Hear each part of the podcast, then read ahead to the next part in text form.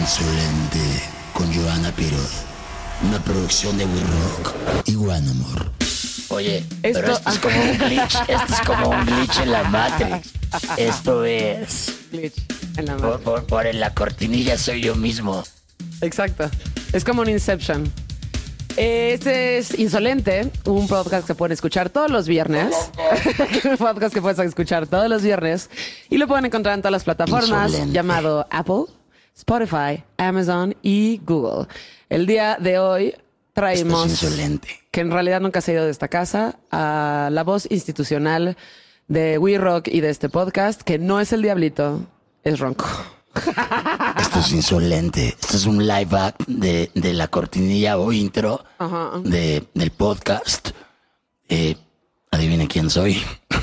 Ronquito, ¿cómo estás? Ronquito, estoy ronquito. ¿Estás Mi ronquito? querida Joe. Carlos Muciño, o mejor conocido como Ronco, estudió la carrera de arquitectura en la Ibero. Es fundador del taller de arquitectura MUC Arquitectura, en donde se explora la relación forma-espacio. Se puede apreciar su trabajo en We Rock, ya que remodeló el espacio. Musicalmente comenzó con los McAllister 10 años atrás, tocó con The Vulture y ahora está por lanzar su primer sencillo como solista, pero amas el caos.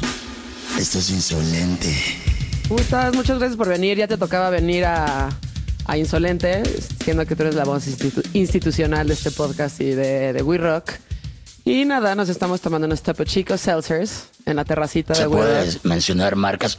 Patrocinio, buscamos. Patrocino. Buscamos patrocinio de Topo Chico, que nos encantan. Estamos ama- amablemente hidratándonos con un brebaje suministrado por Joe.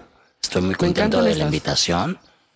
Sí, soy Bienvenido. parte de la casa, a veces como mobiliario, a veces como chingaquedito, pero otras tantas como arquitecto, otras tantas como músico.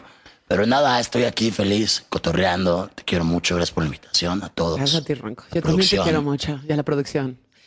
Oye.